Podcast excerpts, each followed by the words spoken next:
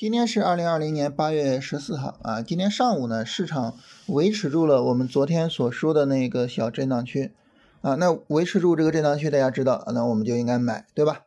所以呢，今天上午临收盘或者是今天下午开盘之后啊，这个应该是买股票的时候，呃，然后呢，我们买了股票之后呢，今天下午是一个持续的上涨啊，所以呢，在今天下午收盘的时候呢，我们应该是有一个明显的利润的，嗯。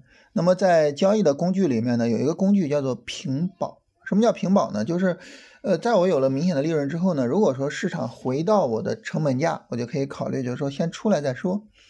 嗯，就是如果说大家的个股有明显的利润的话，可以注意设一下这个东西了，就是你的止损不用再设在呃低点的下方，不用再设在导致你亏损的地方啊，可以设到你的成本价上方了啊。当然了哈，这个取决于。个股的情况，嗯，那么今天呢，我们做这个单子哈，就是说到收盘我们是有收益的，这是一个很好的事情啊，本来是一个很好的事情。但是呢，这个今天收盘之后啊，呃，不断的有朋友问我，说你看这个恒生指数大跌啊，你看这个道琼斯的期货大跌啊，然后欧洲股市大跌，说咱们国家的这个股市会不会？也会大跌，是吧？它周一的时候一根大阴线，啪，直接打下来，啊，这我尾盘好不容易有点利润啊，最后呢化为乌有了，那会不会这样呢？这个事儿呢，我想跟大家说的就是，呃，我们怎么样去理解行情，怎么去理解交易，以及呢，怎么去理解我们的利润？我觉得这个是一个很重要的事情，嗯，就是。对于我们来说呢，我们一定要首先明白一件事情，就是我们进入到股市里面来，我们是为了提升自己的生活质量，或者是去提升家人的生活质量的。但是如果说我们在现在在此时此刻，我们就觉得，哎呀，你说外围股市跌了，我怎么办呀？你想，我们从现在到下周一九点半开盘，我们有两天多的时间。啊，包括一个可贵的休息的时间，就是这两天的周末。如果这么长的时间，我们都处在焦虑之中，我们都处在担心之中，你说你做交易还有什么意义呢？它还能够帮助你去实现说提升生活质量、提升家人的生活质量的这样的一个目的吗？就实现不了了，对不对？所以呢，就是首先呢，就是从心态上，我们没有必要那么焦虑。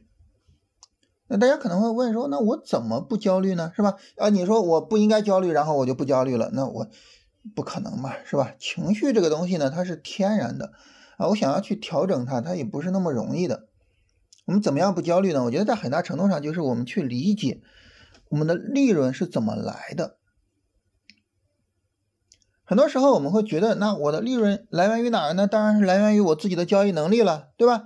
啊，我去很好的去选时啊，我说什么时候买，什么时候卖，是吧？我就很好的选股啊，然后呢，我找到的股票比大盘强啊，然后最终呢，构成了我的利润。我们这么想呢，也没有问题，也没有问题。但是呢，呃，我我们从另外一个角度去考虑啊，其实我们应该想说，我们的利润它有一个成分在，叫什么呢？叫靠天吃饭。这个靠天吃饭的所谓成分，它包括两个方面。第一个方面呢，就是大盘给我们带来利润，啊，就是很多时候我们总是觉得自己选股多牛啊，然后呢，我找这个股票基本面如何如何，然后价格走势如何如何。但是我们想，真的在大盘下跌的时候，你赚钱有那么容易吗？反过来，在大盘上涨的时候，躺着赚钱，对不对？所以很多时候呢，是大盘给我们带来的利润是。上涨的股市是牛市给我们带来了利润，这是第一点。第二点呢，就是运气的成分。市场这个东西啊，它是存在着很大的偶然性的啊。你比如说，你现在看着欧洲股市跌了也好，或者什么也好，那晚上如果美股一大涨呢，那你是不是又开始变得很兴奋了？哇，那周周一肯定继续涨，是吧？但是你说它有着这么必然的联系吗？欧洲股市跌也好。涨也好，跟我们的股市它有那么必然的联系吗？很多时候呢，就是这个逻辑的链条的传导，它可能必然性没有那么强，很多时候就是存在着很强的偶然成分的。所以这个时候呢，我们每一笔单子实际上都有一定的运气成分啊。那么这两点啊，就是大盘带来收益和运气成分带来收益这两点呢，共同构成了啊我所说的靠天吃饭。也就是说呢，从单笔交易的角度，我们这笔单子买进去，实际上最终它会以什么结果呈现到我们面前，我们是没办法提前预知的啊。就这一波上涨，这一波上涨，它它最终会涨到哪儿去呢？没人能知道啊。当然，我们在网上能看到很多人做预测啊，甚至预测的非常精准啊，精确到小数点后两位。但这种事情，我首先我自己从来不做啊，其次呢，我也不相信。啊，因为我觉得没有人能够完全的驾驭市场的偶然性，啊，所以呢，从单笔交易的角度呢，我是去尊重市场的随机性的，啊，这笔单子，嗯，市场给我利润是吧？靠天吃饭嘛，啊，老天爷给我利润我就要，啊，老天爷不给我利润那算了，啊，甚至于说他最终告诉我说，哎，你这笔单子被止损了，止损就止损，对吧？止损就止损，这不很简单吗？谁没被止损过呀，对吧？啊，听节目的人也好，我本人也好，所有的交易者，有任何人没有被止损过吗？对不对？嗯，不存在。那既然大家都会被止损，那 止损就止损嘛，很正常。啊，所以这是我觉得对我我对单笔交易的理解啊，包括今天进场的单子啊，我对于这笔单子的理解啊，就这样子。啊，无论周一他给给我一个什么样的结果，我都无所谓，坦然接受。但是我更重视的，我更看重的，我觉得我有能力去掌控，有能力去改变的是什么呢？是长期的结果啊，也就是说，这一次它受到偶然性的影响啊，可能盈利了也好，亏损了也好，下一次受到，然后长期来说，这个偶然性它有什么影响吗？我们想很简单，就是你时间长了，长期来说，你的运气就会被熨平啊。这个运气对你的影响就是零啊，它就没什么影响了，是吧？当这个时候运气对你没有影响了，那就很简单了。那这个时候呢，长期的盈利就纯看本事。纯看本事指的是什么呢？指的就是看你的交易方法的质量，你的交易方法是否足够好啊？就是我我们刚才说选时选股是吧？选时选股是不是足够的好啊？看你的执行啊，你对交易方法的执行是不是到位？啊，你会不会说今天上午该买的时候你不敢买，但是呢，今天下午你又后悔，然后呢，临收盘买到了个最高点，会不会这样？对不对？啊，所以呢，就是看你交易方法的质量，以及呢，你对于你的交易方法的执行的质量。长期来说就看这个，这个呢就是本事。这种本事它不是体现到单笔交易上，它不是体现到周一会怎么样，它体现的是长期做下来啊，你经历了。多个牛熊切换之后，你的股市跟大盘比，你比它，呃，你的账户跟大盘比，你比它，呃，这个跑赢了多少，是吧？这个是说看你本事的，这个就不存在靠天吃饭了。所以，如果说我们能够去综合理解单笔交易的随机性和靠天吃饭的存在，以及呢长期结果的确定性。那这个时候呢，我们就应该知道，我们没必要去担心某一笔交易，我们更应该把我们的精力放在提升自己的综合能力啊，提升自己的长远成绩上啊。所以呢，你说看着这个呃什么香港股市跌了啊，欧洲股市跌了啊，或者是看着美国股市跌了也好，涨了也好，有什么必要去做这种担心吗？没必要。啊，没有任何必要，好吧？这是这个收盘之后，很多人找我聊啊，所以呢，这个我我顺便跟大家聊一下。当然，我我不知道大家是不是有这个担心啊，但是呃，因为就是大家都找我聊，所以我就跟大家一块儿去沟通一下。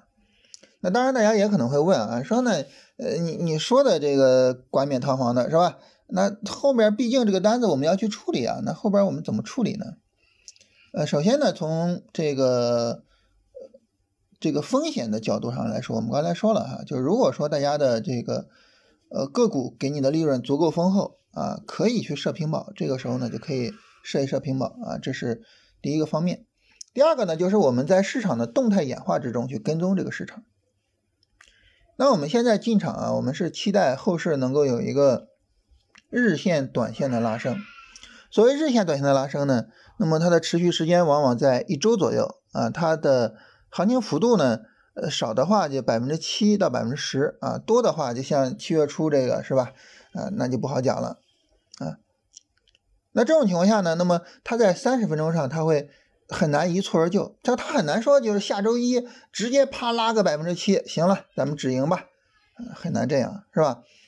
它在三十分钟上呢，它必然是有一个起伏的过程的。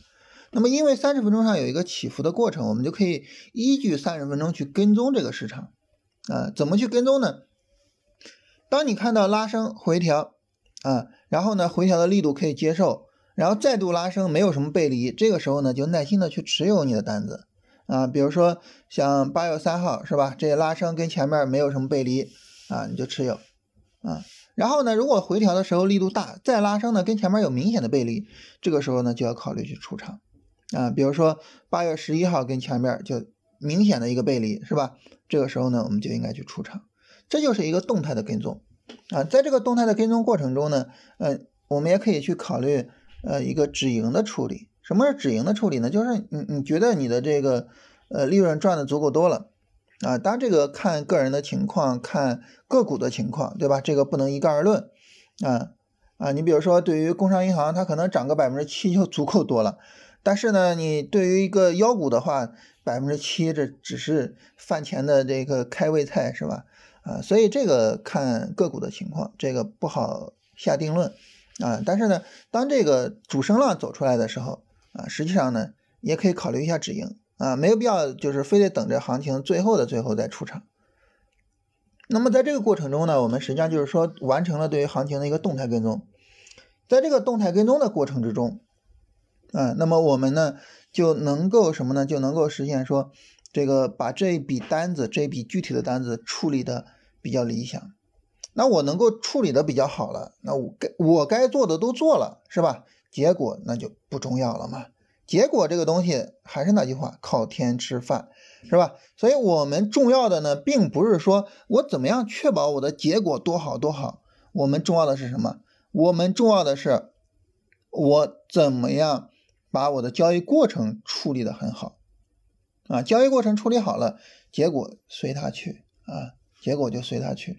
啊，他无论出什么结果，我们都去接受就可以了，所以呢，这是我跟大家聊一聊这个事情啊，啊，因为现在这个，呃，我我录这个现在是在四点四十几分啊，啊，然后呢，在我录的过程中呢，欧五零指数的跌幅不断的在扩大啊，现在已经跌到了百分之一点八八，啊，就是在这种情况下呢，就是大家的这个心理压力可能会比较大或者怎么样。跟大家聊一聊。啊，就是呃，看着外围股市大跌也好，或者什么也好，不用太紧张啊，不用太紧张。你要知道，这个单笔交易呢，嗯，它的结果其实无论是赢是亏，它影响什么呢？是吧？你无论这笔单子你你你是赚了百分之七，还是亏了百分之亏百分之七，太夸张了哈，单笔单子亏百分之七啊，你亏百分之一也好，百分之二也好。就对对于我们来说有什么大的影响吗？嗯嗯嗯，当你把你的视野放大到你的整个交易生涯的时候，它对你有什么影响吗？没什么影响，是吧？没什么影响啊。所以呢，就是我们对于这个呃，就是单笔交易呢，就更多的淡定一些啊，不用太多的去考虑它啊。当你太多的就是受限于你的这个单笔交易的时候。这个时候呢，你的视野会非常的狭窄啊，你的思维呢会变得非常的执拗啊，就很难就把单子去处理好。所以呢，眼光放长远一些，放长远一些啊，不要盯着某一笔交易，多多的去思考我怎么样能够更好的在我的整个职业生涯中获得一个这个总体的一个比较大的成绩。那怎么办呢？就是我们刚才说的，第一，你有一套呃比较好的交易方法，这一套比较好的交易方法能够帮助你获得一个总体的比较高的收益。第二呢，你能够比较好的执行这个方法，是吧？然后呢，第三个呢，就是呃你在执行的过程之中呢，就是不过多的去看重结果，而是更好的想着我怎么能够把交易过程处理的很好啊。你做好了这些了，结果。就看市场好吧，我们等着它最终给我们答案啊。本来呢这一期是要跟大家聊选股的啊，但是呢因为这么个事情啊，这个跟大家换了一个话题聊。选股这一块呢，建议大家看一看金建米业啊，琢磨琢磨。金建米业这个呢，首先我我自己没有买，所以跟大家聊呢肆无忌惮，是吧？这个不用考虑说，那你你买了股票，你又跟人聊这股票。第二个呢，就是金建米业的行情呢，短期也差不多了啊，这个百分之二十的幅度吧，然后就行情就见顶了啊，所以这种情况下呢，我们等于现在是从事后的角度去看今年米业，我觉得能够更加的客观啊，也能够更加的好的去琢磨，就这股票我怎么才能把它选出来呢？我怎么才能赚到它的利润呢？是吧？包括我刚才跟大家提到的，在出场的时候要重视止盈，是吧？然后呢，我们看着今年米业，我们是不是就能够去理解了？就为什么出场的时候要重视止盈呢？是吧？这个事儿呢，大家自己好好的琢磨一下。然后我们后边有机会呢，再跟大家详细的聊一聊。